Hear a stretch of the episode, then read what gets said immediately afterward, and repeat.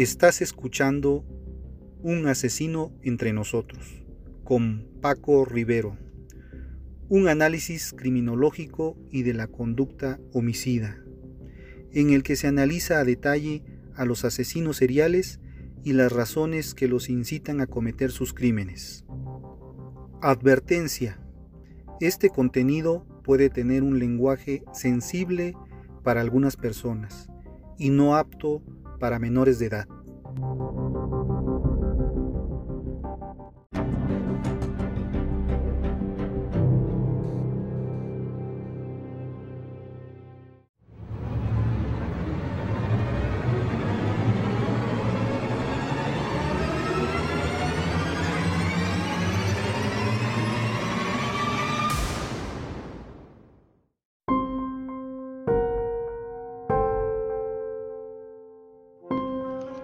Hola, buenas tardes a todos. Como agradezco la presentación y la invitación, un saludo a, los abogados que, me invitaron. Agradezco la invitación.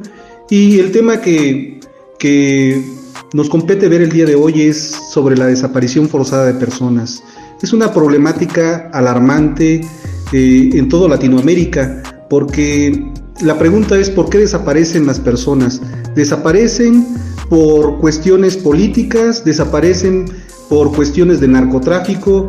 En, nuestro país, las personas que desaparecen desaparecieron durante la Guerra Sucia, que empezó cuando estaba el 68, movimientos políticos del pasado. Después se dio otras desapariciones cuando vieron eh, un ejército zapatista, eh, vieron, se vieron desapariciones y actualmente las desapariciones se aumentaron cuando se declaró la guerra al narcotráfico.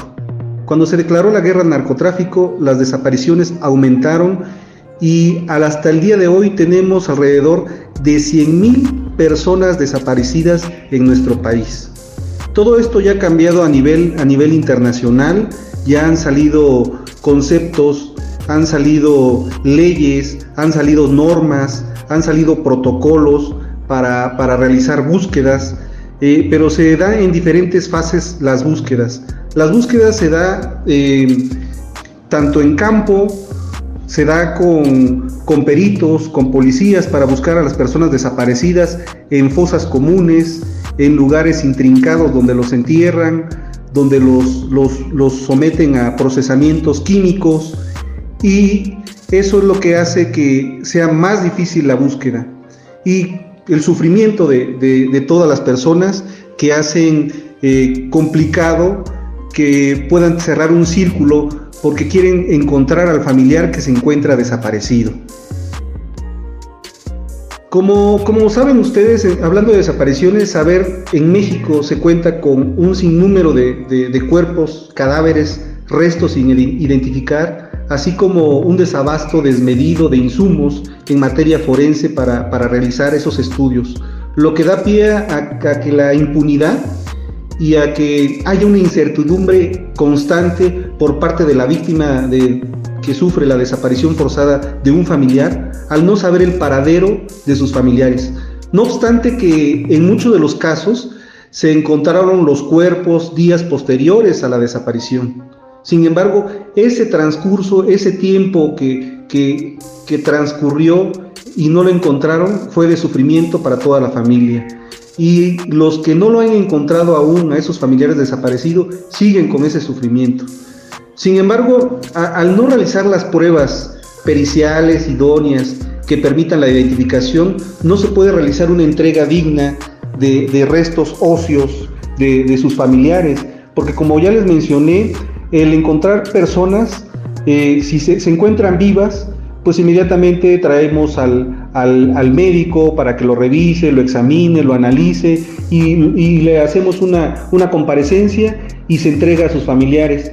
Pero en el caso de, los, de, las de las personas desaparecidas que no hemos encontrado, seguimos buscando y, y, hacemos búsqueda por todos los sistemas, tanto de redes sociales, como, búsqueda con policía para, ubicar a, las personas.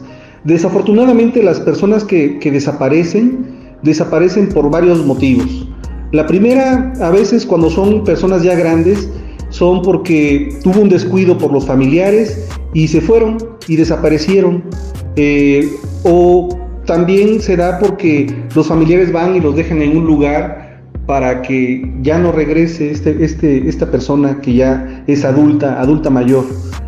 Eh, también ocurre con, con, los niños. En caso de, la desaparición de niños, se da porque es se los llevan a Estados, se los roban, se los llevan a Estados Unidos o, a otros países para que los den en adopción. Posteriormente también se los llevan para el tráfico de órganos. En el caso de adolescentes, mujeres, eh, mujeres, las féminas, eh, es para la prostitución.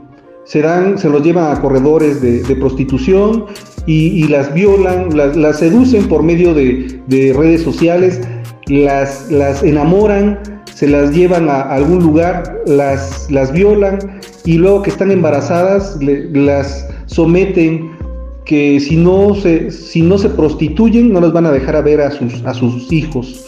En el caso de los hombres, de los jóvenes y adultos, eh, se da porque la delincuencia organizada los recluta, eh, van, se van a canchas de básquetbol, se van a lugares donde están las escuelas, se van a lugares donde juegan, a, los cines, y los capturan y se los llevan posteriormente para, para, para ponerlos a entrenamiento y meterlos a la delincuencia organizada.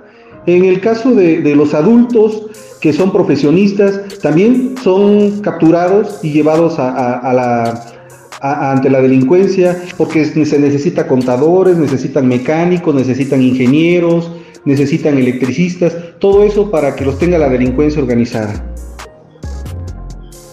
Ahora, los, los problemas a los que nos enfrentamos es con dos preguntas el dónde y el cómo.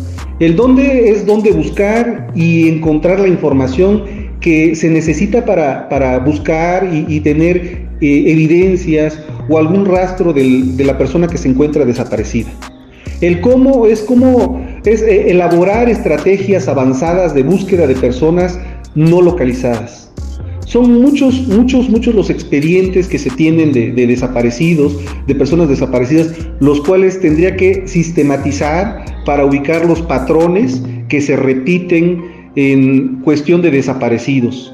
El análisis de contexto para obtener información fidedigna y poder hacer, hacer una búsqueda más, más eh, cerrada y concreta. Cuando, cuando me refiero a, sistematizar la información y hablar de los patrones, es cuando, lo que acabo de hablar, mencionar, si, si son mujeres eh, féminas, jóvenes, pues hay que enfocarse a lo que son la prostitución. Si son niños, eh, enfocarse también a lo que es directo, a lo que es el secuestro para, para, para llevarlos, quitarles sus órganos, y, si estamos hablando de profesionistas, pues también se los lleva a la delincuencia organizada, a los jóvenes se los lleva a la delincuencia organizada, y viendo los patrones para ver a dónde nos apunta y tener un, una línea de investigación que, nos pueda tener, que la podamos tener éxito. Ahora, en el análisis de contexto hay que ubicarnos en el tiempo, en el momento preciso en el que desaparecieron las personas. Esta persona desapareció en en 1990, en el 68, eh, eh, bueno, pues hay que ver, ubicarlo en la Guerra Sucia, en, los 90 estaba lo que era el ejército zapatista, el levantamiento, eh, en, si lo ubicamos en el sexenio de, un presidente que, declaró la guerra al narcotráfico, bueno, ubicarnos en ese momento para saber qué narcotraficantes, de acuerdo al lugar donde desapareció, estaba presente, cuántas personas tenía a su mando y de ahí encontrar la información de qué pudo haber pasado con estas personas. Ahora bien, eh, hablábamos que hay muchos expedientes, y así como hay muchos expedientes, también se concentra toda la, información, se tendría que sistematizar toda la información que se tiene, tanto de fechas, de nacimiento, eh, la cuestión del el ADN que se ha recabado, para que se meta a una base de datos y en el momento en que se encuentre un cadáver, eh, cotejarlo y ver si corresponde y sería un éxito eh, y ganar tiempo para poder nosotros identificar plenamente a una persona. Desafortunadamente no, no es así, no se tiene, no se cuenta con, con un sistema único eh, de información tecnológica e informática que, que contenga toda esa información de, de, una persona desaparecida, como su nombre, su, su edad, su, este, su peso, su estatura, tatuajes, eh, también tendrá un registro de tatuajes, tener un registro de, de prótesis, eh, tener un registro de, dentadura, de, dentadura que, es importante, un registro también de ropas que sería importante para, para ir eh, ensanchando esa base de datos con más información que pueda complementar el, su objetivo, que es darle un, una, un nombre a esa persona que se encuentra desaparecida. Eh, también hablaremos, hablaremos de, la capacitación. Hay que hacer una, capacitación, formar grupos especializados de, investigación criminal en tratándose de desaparecidos. que por lo regular se, concentra lo que es cuestión de, personas desaparecidas, se concentra en, lo que tiene que ver con derechos humanos. Pero cuando se trata de búsqueda de personas desaparecidas, eh, nos encontramos que hay lavado de dinero, hay eh, delincuencia organizada, y un, grupo especializado que tenga todo, toda esa información, pues sería algo que puede enfrentar delincuencia organizada. De lo contrario, no tendría las herramientas para poder hacer una búsqueda. Y, ya se, manejaría a nivel nacional para poder tener un resultado eh, veraz de todo lo que se halle de información. Por eso es necesario tener capacitación y, un grupo especializado en búsqueda de personas. Ahora, una, base de datos de, personas no localizadas no, no debe limitarse solamente a, lo que son eh, cuestiones de ropas, cuestiones, también se debe de, no, se debe de ensanchar para ver la cuestión de familiares, familiares, teléfonos, eh, datos de correos electrónicos. ¿Por qué? Porque si, si da un resultado positivo, luego estamos buscando dónde se encuentra el número, dónde se encuentra el familiar, dónde se encuentra, eh, cómo se lo podemos eh, contactar al familiar, porque no se tiene toda esa información, toda la información del desaparecido y toda la información de los familiares que fueron a hacer la denuncia, para que de esa manera pueda darse el resultado inmediato, informarle lo que, lo que ocurrió o el resultado que se obtuvo de una búsqueda de una persona desaparecida. Y como, como lo mencioné hace un momento, eh, tomando en consideración que gran parte de las desapariciones de personas, como son las desapariciones forzadas, eh, están a cargo, se, se, menciona, de acuerdo a la ley, que están a cargo de agentes del Estado con la quiciencia, con el permiso, con la ayuda, tanto de civiles, como personal del Estado en la cuestión de desapariciones, de trata de personas, de reclutamiento forzado por parte del, crimen organizado, como ya lo mencioné, es necesario la, creación de políticas públicas que ayuden a poner en marcha medidas para disminuir y prevenir el fomento, ya que no solo se trata de, de un problema de particulares, sino también hacia el Estado y la sociedad. Eh, con, este, con este triunvirato, tanto Estado, sociedad, y, tendríamos un, buen resultado. Pero lo que importaría más sería las políticas públicas, porque esto lo venimos repitiendo, son, son etapas. Se repitió en los 60, se repite en los 90 y posteriormente se vuelve a repetir en, en el 2000, en el 2016, 2017. Entonces, son, son cuestiones y sigue, sigue habiendo desapariciones. ¿Por qué? Porque cada vez se van perfeccionando esas desapariciones. Cuando hablamos de, desapariciones, eh, hemos encontrado desapariciones de personas. Si, si tenemos personas que fueron eh, eh, inhumadas de forma clandestina, es, es una suerte. Pero cuando tenemos personas que fueron quemadas, metidas, sometidas a altas temperaturas en ácido, eh, pues es lamentable. Cuando hablamos de pozoleros que hacen, hacen pozole con, con los cuerpos humanos, es lamentable. Entonces, ¿cómo se va perfeccionando? ¿Y por qué la delincuencia lo hace? Si se preguntan ustedes por qué lo hace la delincuencia, porque ellos piensan que si no hay cuerpo, no hay evidencia y no hay forma de imputarles un delito, solamente hay una desaparición. Pero esa desaparición se puede dar en el tiempo hasta que aparezca.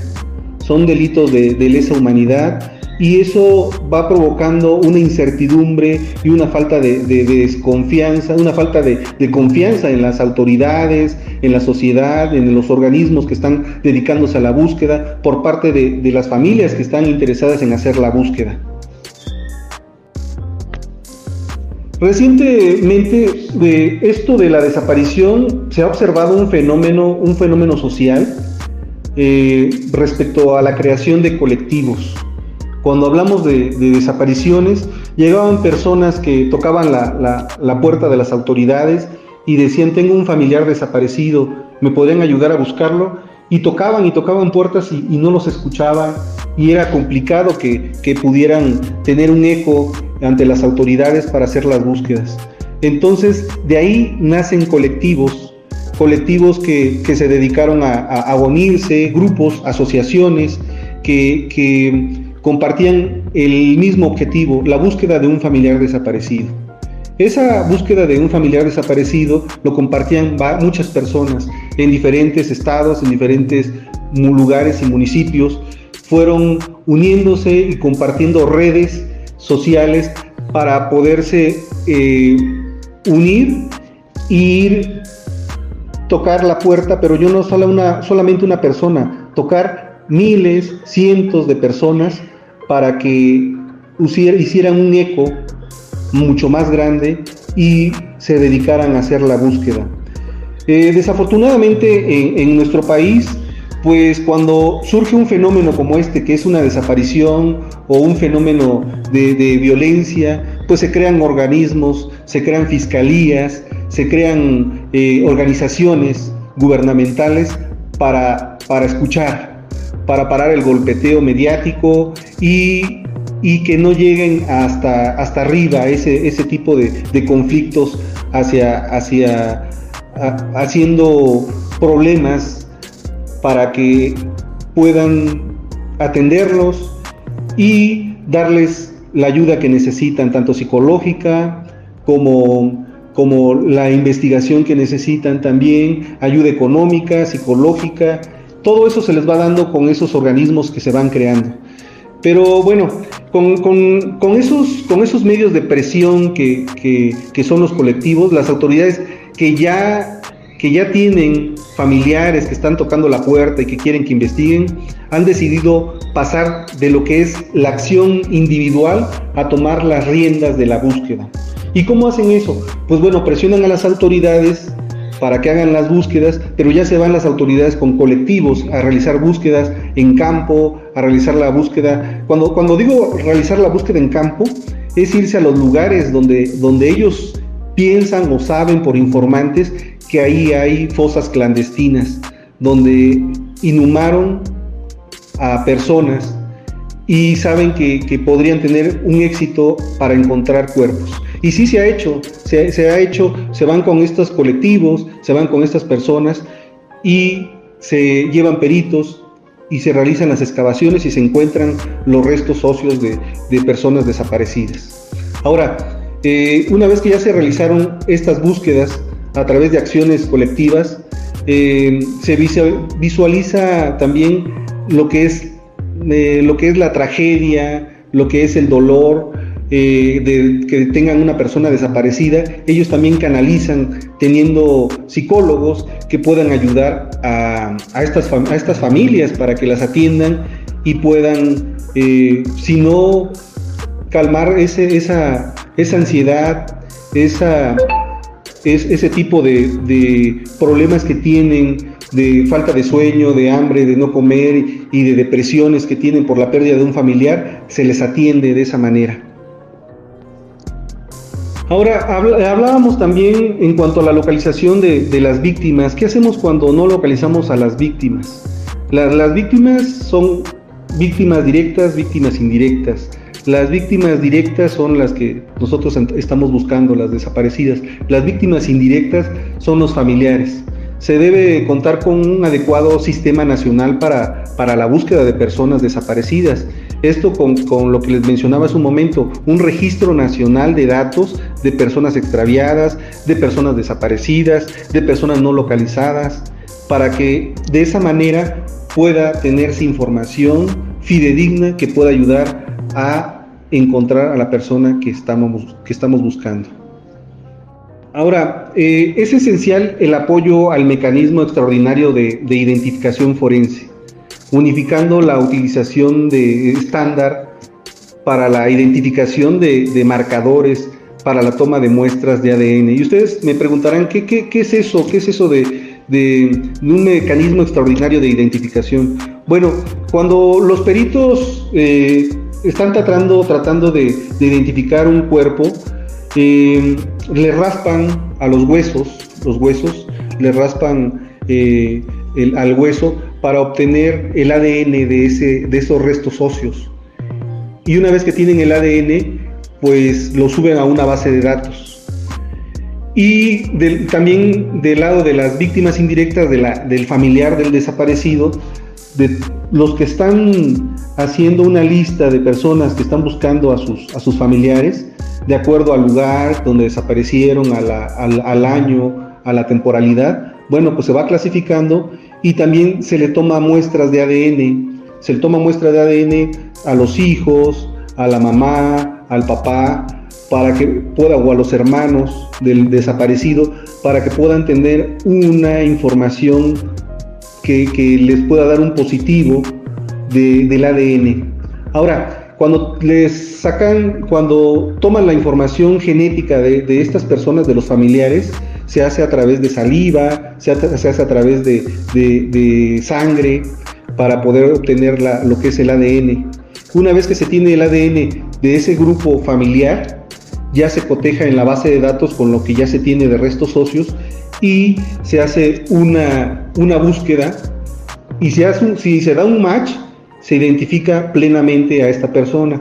Pero desafortunadamente eh, es una de las problemáticas que, existen, es que las personas que, que, realizan estos métodos de, de, pericia, de genética, no cuentan con todos los elementos necesarios o herramientas para realizar su trabajo y utilizan marcadores. Los, los marcadores son lo que toman de parámetro. Existen 16 marcadores que utilizan los peritos para dar la cuestión de, información genética y existen 24 marcadores. A nivel federal se utilizan 24 marcadores y le da un rango eh, de, bueno, de, de certeza de que se pueda que pueda ser la persona que se está buscando o que se dé con el familiar desaparecido.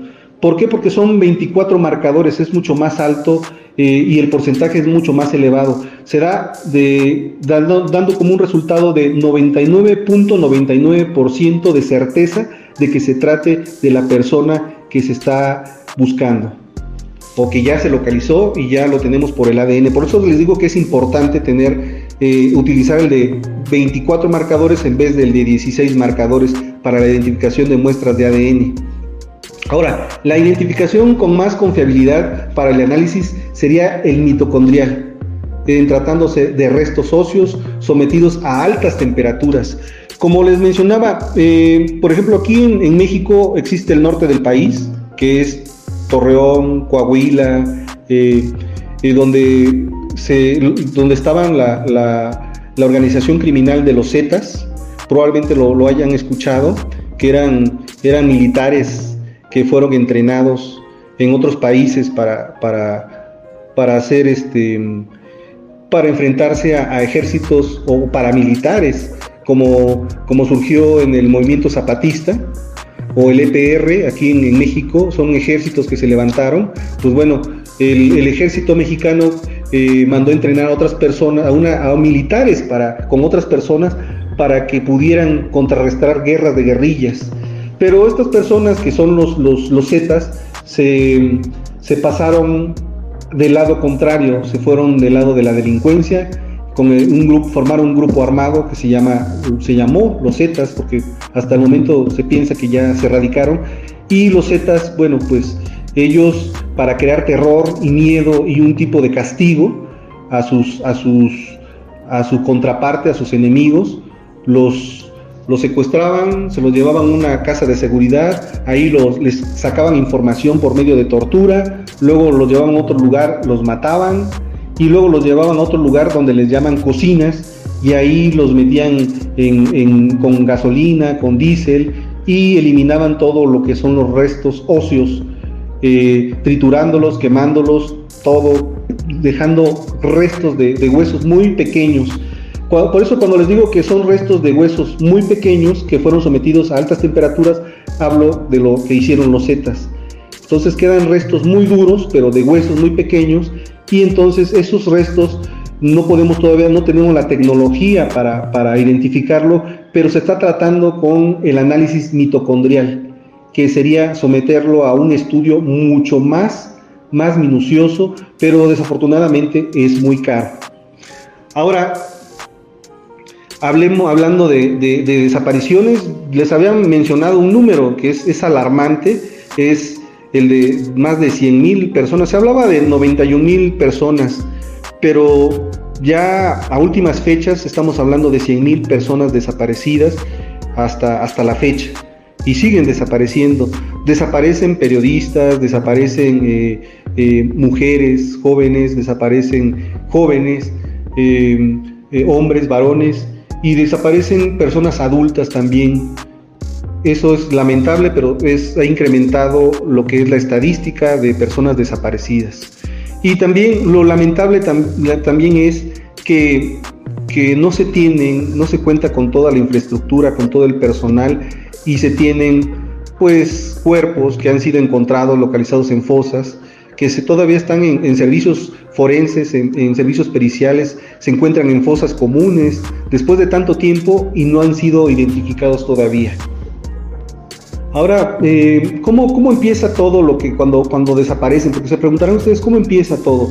Bueno, nosotros recibimos denuncias, querellas, ahora son carpetas de investigación, que, porque pues, estamos hablando de tiempo atrás, entonces es bajo el sistema que, toque el, viejo sistema o el anterior sistema, eh, eh, ya no es, es, el, es el escrito y ahora es el oral, pero como las desapariciones son en ese momento, pues se tiene que trabajar con el sistema de el escrito y bueno, se busca a través de medios digitales, incluso se hace, se hace mediante denuncias anónimas sobre hechos que puedan eh, constituir una desaparición de, personas. Ahora, eh, nosotros tenemos varias etapas. La primera etapa es el mecanismo de búsqueda inmediata que se da durante las primeras 24 horas, que son las más importantes, eh, acciones ministeriales urgentes. ¿Qué, hacemos? Pues viene la persona, la atendemos junto con un psicólogo y se le da la, se le, se le pregunta cómo desapareció, se le pregunta la media filiación, llenan un formato para, para, que dé toda la información que puedan tener sobre tatuajes, cicatrices, este, lo que les decía, que si tienen eh, alguna, alguna sometimiento a, a cirugías, pues todo eso lo tienen que mencionar.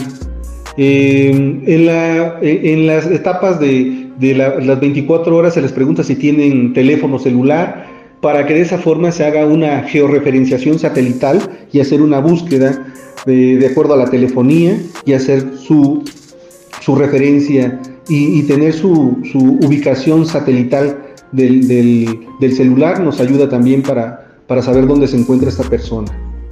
Ahora, cuando las encontramos o encontramos a los jóvenes, bueno, afortunadamente en las 24 horas, si son jóvenes, pues estaban con un amigo, se fueron de fiesta, se fueron a algún lado y fueron localizados o, andaban extraviados. Eh, en la segunda etapa es un mecanismo de búsqueda entre 24 y 72 horas. Esa entrevista que hace el Ministerio Público es mucho más profunda con los familiares porque es, de eso depende de tener toda la información, tanto de la persona desaparecida como de los familiares.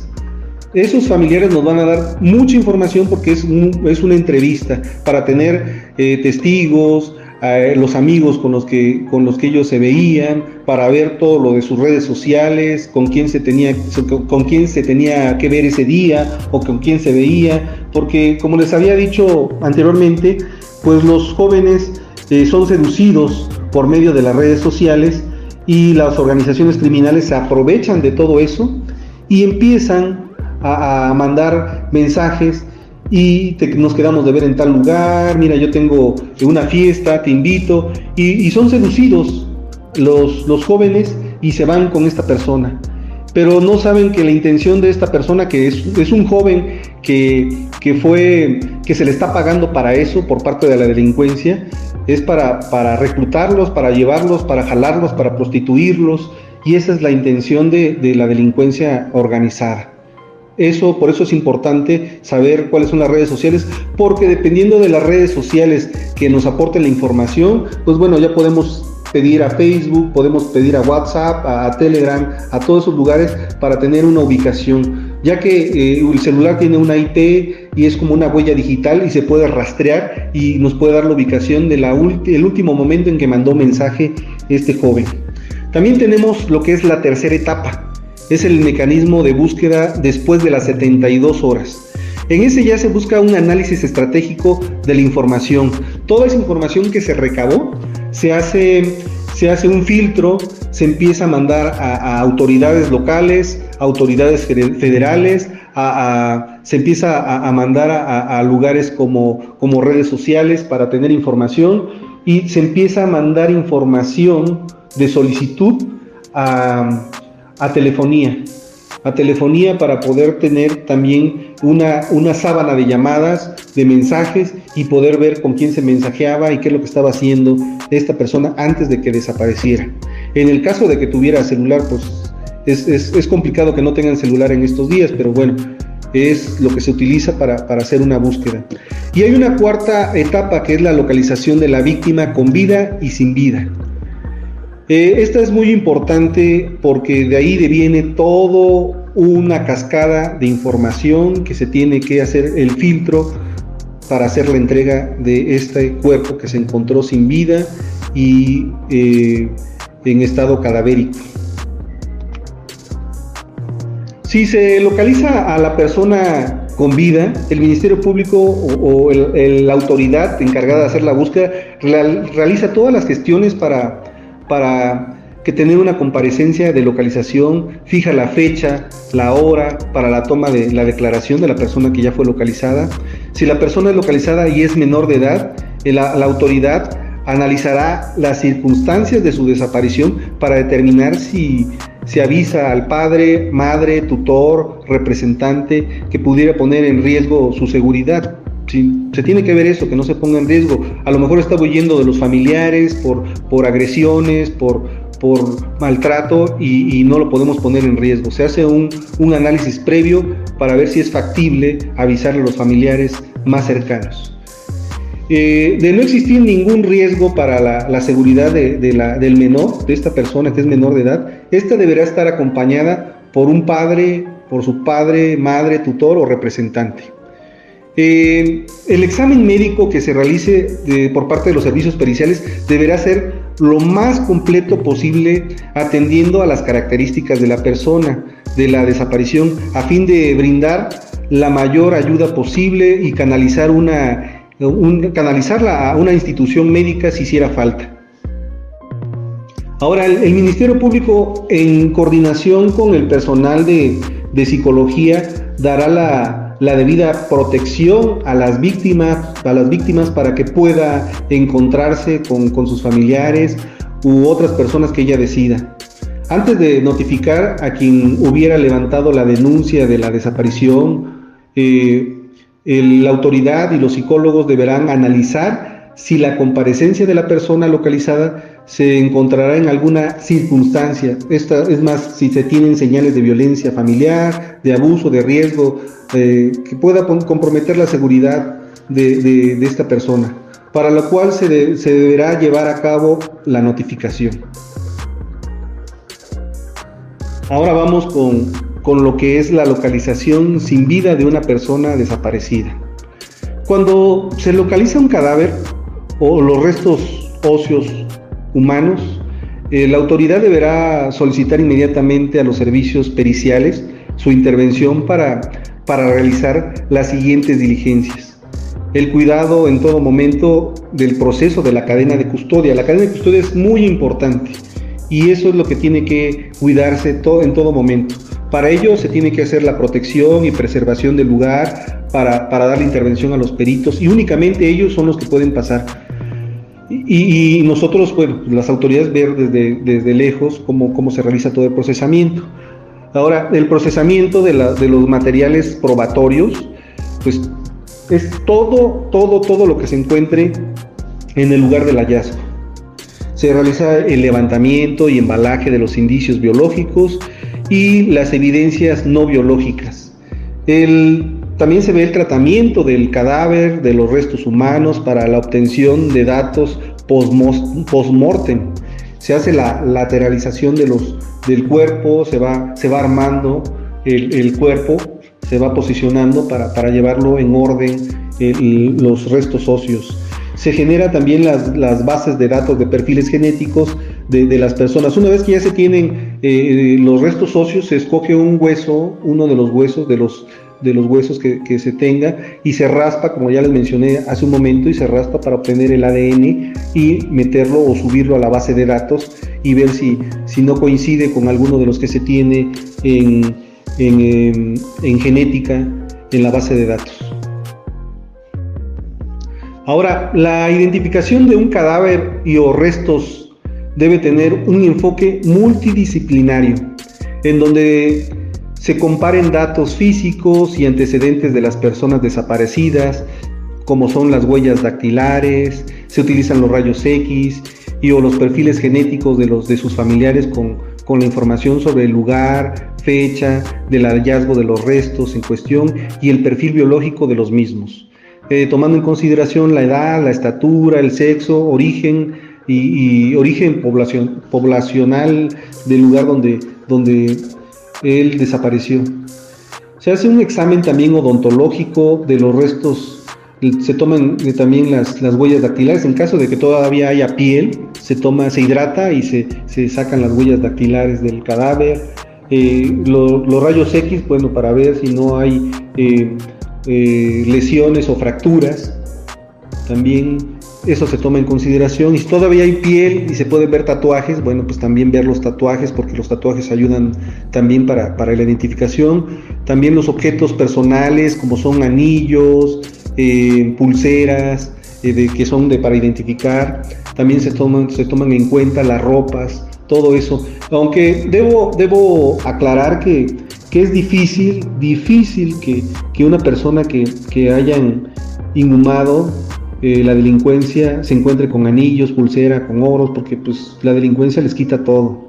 Así que difícilmente podemos encontrar eso. Pero sí ha habido, ha habido, ha, habido evidencias, se han encontrado credenciales de lector, identificaciones, llaves y tarjetas de presentación que eso ha ayudado a, identificar a la persona, porque ya con una credencial de lector encontrada con una cartera, con, algo, pues bueno, ya da mayor certeza y podemos ir, si ya encontramos una identificación y, los familiares están buscando y lo tenemos en la base de datos, bueno, pues vemos quiénes son los familiares y ya nos abocamos al 100% a sacarle su ADN y ver si coincide con este grupo familiar y ya darles certeza de que se trata de su familiar desaparecido así como cualquier otro dato de relevancia que se encuentre en el lugar, como son zapatos, cinturones, botas, todo, todo, todo, todo lo que se halle en el lugar es importante.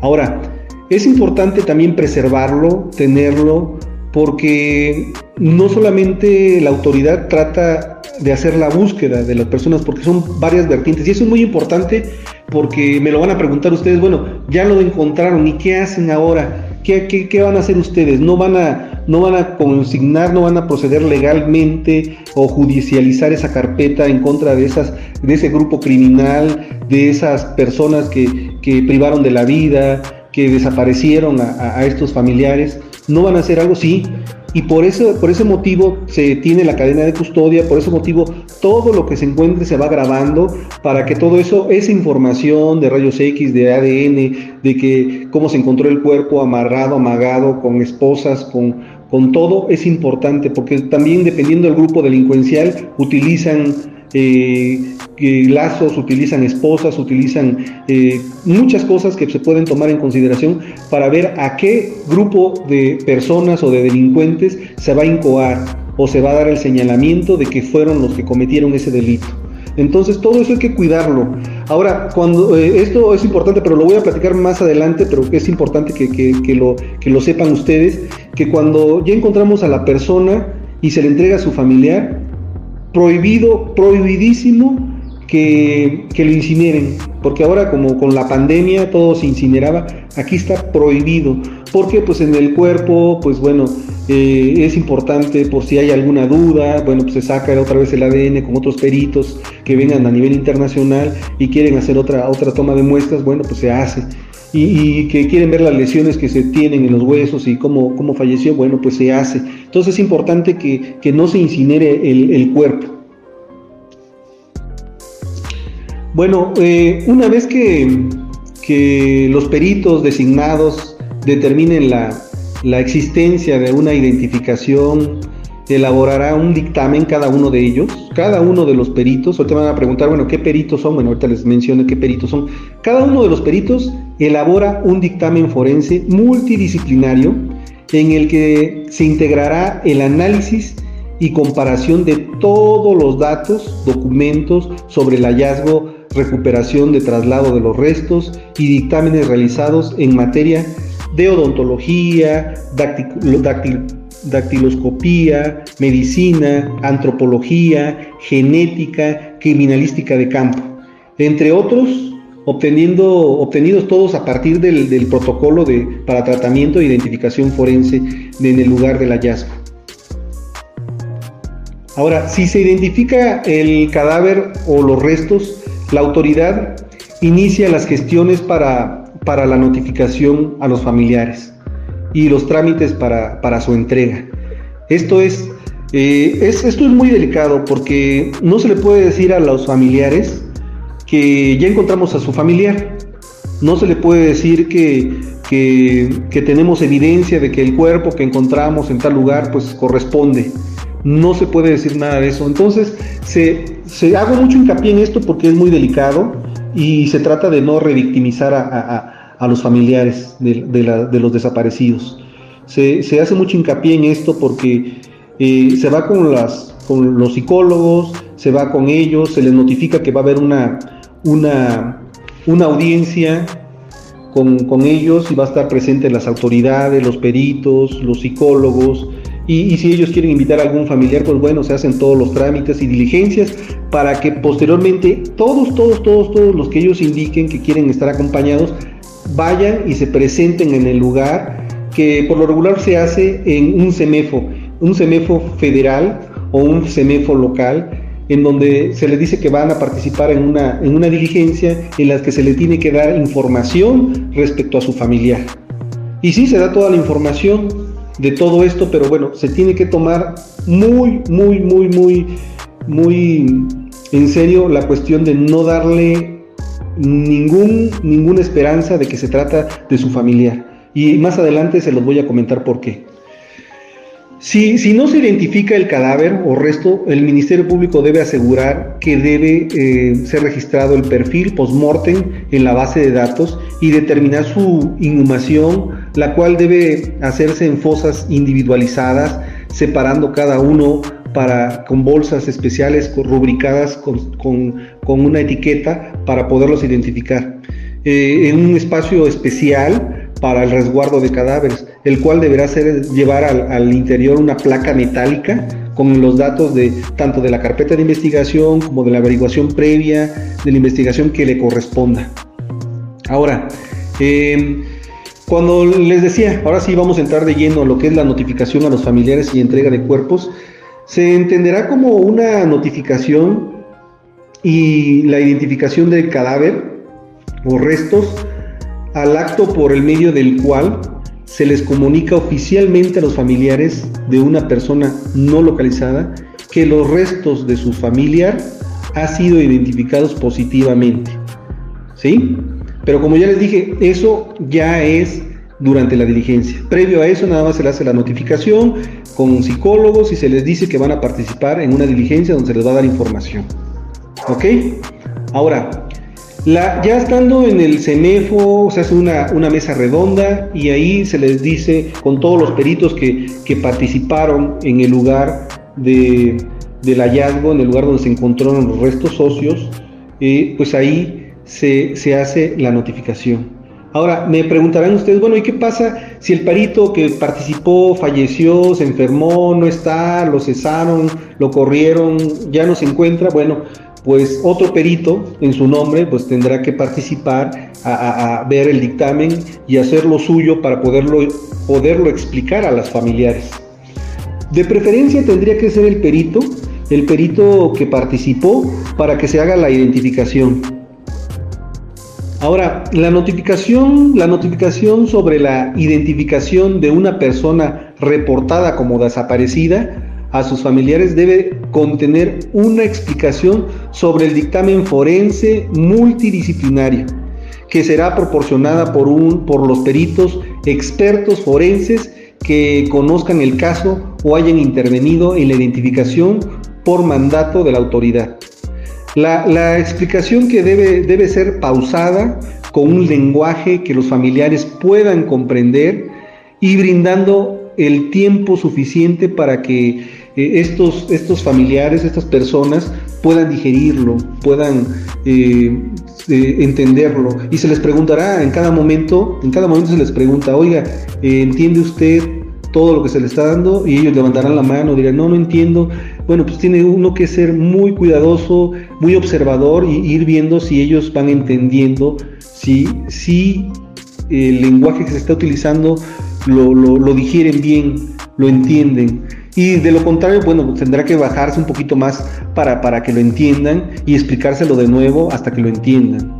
Para, para que podamos aclarar todas sus dudas, así como también la intervención de los psicólogos para la, la, la contención. Esto es, en el momento en que, en que ellos ya, con toda la información que se les da, empiezan a, digerirlo y dicen, sí, sí es, eh, les brota la lágrima, empiezan a, temblar, pues bueno, hay que ser muy cuidadosos de tener un médico ahí, se les pregunta previo a, la diligencia, a la notificación, eh, se les pregunta si, si no son diabéticos, si no sufren del corazón, si no sufren de hipertensión arterial. ¿Por qué? Porque con toda esa información que se les da pueden, pueden tener una crisis nerviosa y puede afectarles. Entonces ahí es donde, donde se tiene preparado a un psicólogo, a un médico, medicamentos, todo para que sean revisados inmediatamente. Y si es necesario se parará la diligencia hasta que se reponga, se recupere esta persona o este familiar del, del desaparecido para que pueda seguir, continuar con la diligencia. La diligencia, pues me preguntarán, ¿cuánto dura una diligencia así? Bueno, pues han, habido diligencias que duran 3, 4 horas, pero han habido diligencias que han durado desde las 9 de la mañana hasta las 9 de la noche porque se les repite, se les, se les traen los dictámenes, se les pasan los videos, se les pasa la localización, se les pone el expediente, se les revisa el expediente, se les explica todo, todo, todo, hasta aclarar todas sus dudas a, los familiares para que puedan tener toda la información completa. Entonces sí puede durar mucho tiempo. Ahora también me preguntarán, ¿y cómo, cómo se lleva a, cabo, dónde se lleva a cabo la notificación? Bueno, la notificación se llevará a cabo en un espacio físico que, garantice la confidencialidad de la misma, la posibilidad de que estén presentes y que se sientan, que, que, que, pueden tener contacto con, los peritos que están explicando y con la autoridad y con los psicólogos, eh, para que no se pierda y se le dé un poco más de, de, de importancia a la cuestión de la entrega y ellos sientan que, son apapachados, eh, valga la, redundancia o la utilización de esta palabra, pero sí que sean apapachados. Eh, cuando hablamos de apapacho, bueno, pues significa la caricia del alma. ¿Por qué? Porque lo que se les está dando información no es cualquier cosa, es, es de un familiar que se encuentra desaparecido y en ese momento lo vamos a entregar. Entonces se trata de eso, de ser muy, muy, muy eh, cuidadosos en la información que vamos a dar y cómo la vamos a dar. Así que los familiares que, que denunciaron la desaparición o dieron muestras genéticas y personas que ellos decidan sus abogados de la organización civil que, que, son sus representantes a las víctimas o del colectivo o personas de, de confianza y sus asesores jurídicos podrán estar presentes. Eh, la autoridad encargada de la investigación y personal especializado del, del, área de atención a víctimas, bueno, pues va a estar también presente, eh, el personal eh, de pericial estará presente, la persona encargada de, de la coordinación de los peritos, para que se le dé una atención humana a, a, los familiares. Van a estar presentes psicólogos que brinden apoyo psicosocial especializado en la terapia de duelo. Ahora, en la comparecencia o notificación de identificación, la autoridad en conjunto con el personal de psicología da una reseña a los familiares de los dictámenes periciales que, se, que fueron el resultado positivo con su familiar, así como el lugar y forma del, del hallazgo de los restos. Eh, lo anterior a través de una comparecencia, también se va llevando una comparecencia. Se lleva a cabo la, presentación de, también de, la diligencia ministerial, también el reconocimiento del cadáver, otra diligencia o con comparecencia que se lleva a cabo la presentación de los presentes, quienes van a participar en la diligencia, pues bueno, si es el fiscal, Ministerio Público, los peritos, los psicólogos, los familiares, todos los que intervengan en la, en la diligencia van a estar presentes, bueno, pues todos ellos van a firmar. Cada, un, cada, uno en su especialidad, finalidad, eh, para brindar la explicación detallada del resultado de los dictámenes. Y se eh, responden a cualquier duda que, se les presente, siempre acompañado del psicólogo las víctimas. Por último, si es deseo de, de la víctima, se pone a la vista el cuerpo. Esto es en una vitrina, bueno, como una cámara Gesell, del otro lado, bueno, pasan todos y ven eh, los restos óseos o el cadáver para que lo vean y, puedan analizarlo. Eh, mm, a mí me, ha tocado que cuando, cuando los familiares ven, no pueden creer, para que les diga uno qué es el ADN, pues bueno, algunas personas no saben todavía qué es el ADN, no saben qué es mitocondrial, entonces si encuentra uno las ropas, las prendas, identificación, o, ven, en el, ven el cadáver y ven la lesión en los dientes, ven la fractura, o, ven alguna incrustación, o, ven las cirugías que les hizo el doctor. Bueno, pues todo eso les da más luz a ellos para identificar al cuerpo. Y a nosotros, bueno, el 100% de garantía que le estamos dando por, por el ADN que, que, que resultó positivo. Bueno, se desploman, se desploman porque piden ver las prendas los, cuando ven las prendas y, los indicios, los moldes de los dientes, las fotografías, se desmoronan, es el, el, punto donde se desmoronan los familiares de las víctimas, de los desaparecidos, y se vienen abajo. Es entonces cuando se le da la contención con los psicólogos, se para la diligencia, porque ya, ya, ya entendieron, ya comprendieron de qué se trata de la, de la diligencia y ya saben que la persona que se encuentra eh, eh, en el CEMEFO es su familiar.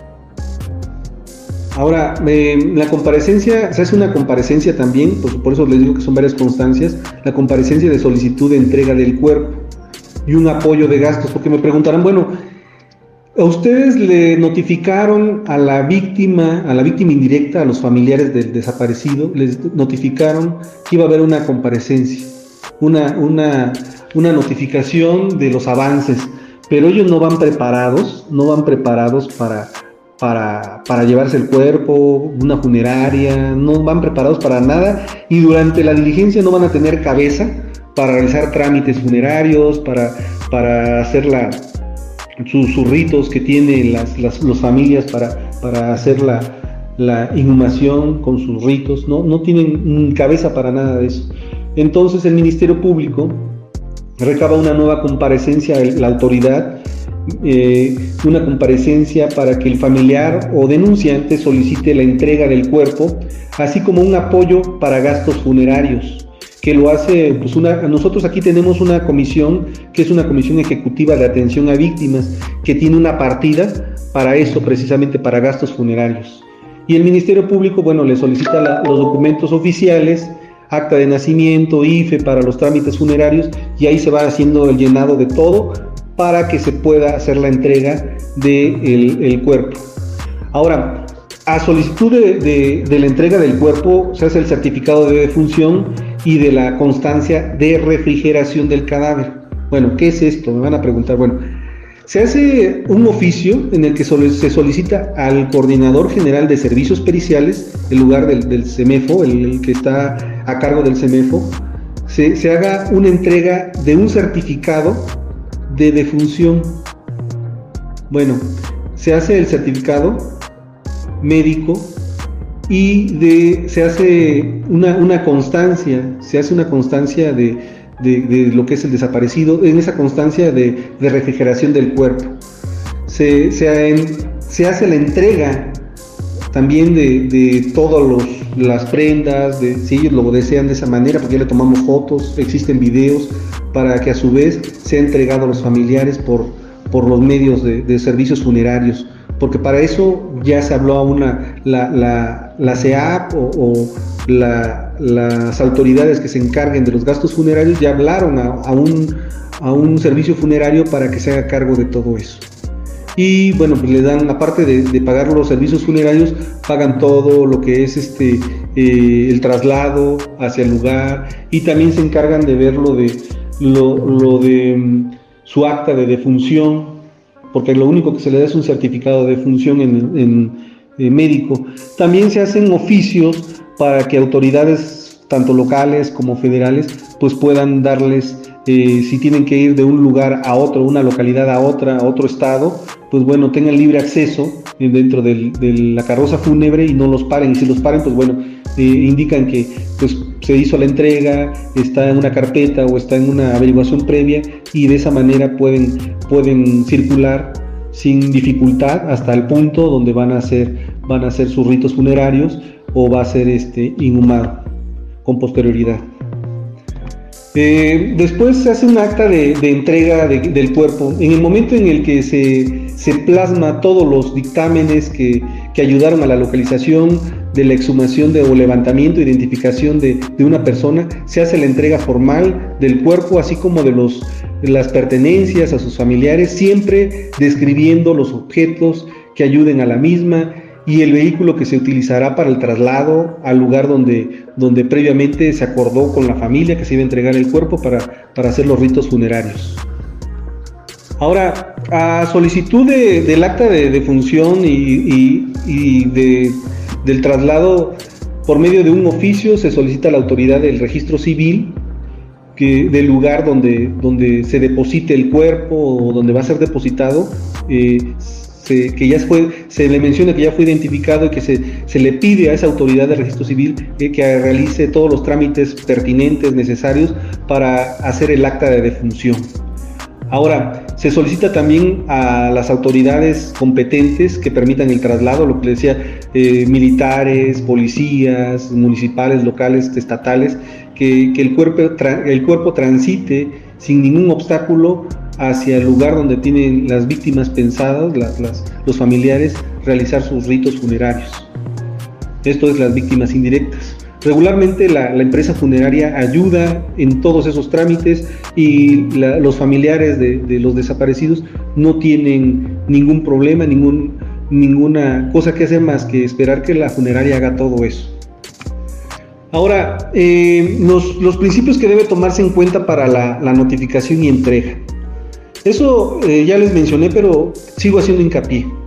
Todas las acciones, medidas y procedimientos de notificación sobre la identificación de, a los familiares y la entrega de cuerpos serán implementados de conformidad con los principios de dignidad, debida diligencia, enfoque diferencial y especializado y gratuidad, eso que no paguen nada, eh, igualdad y no, no discriminación, integralidad, indivisibilidad, interdependencia, máxima protección, victimización secundaria, participación conjunta, transparencia y trato preferente establecidos en la Ley General de Víctimas que tenemos en nuestro país.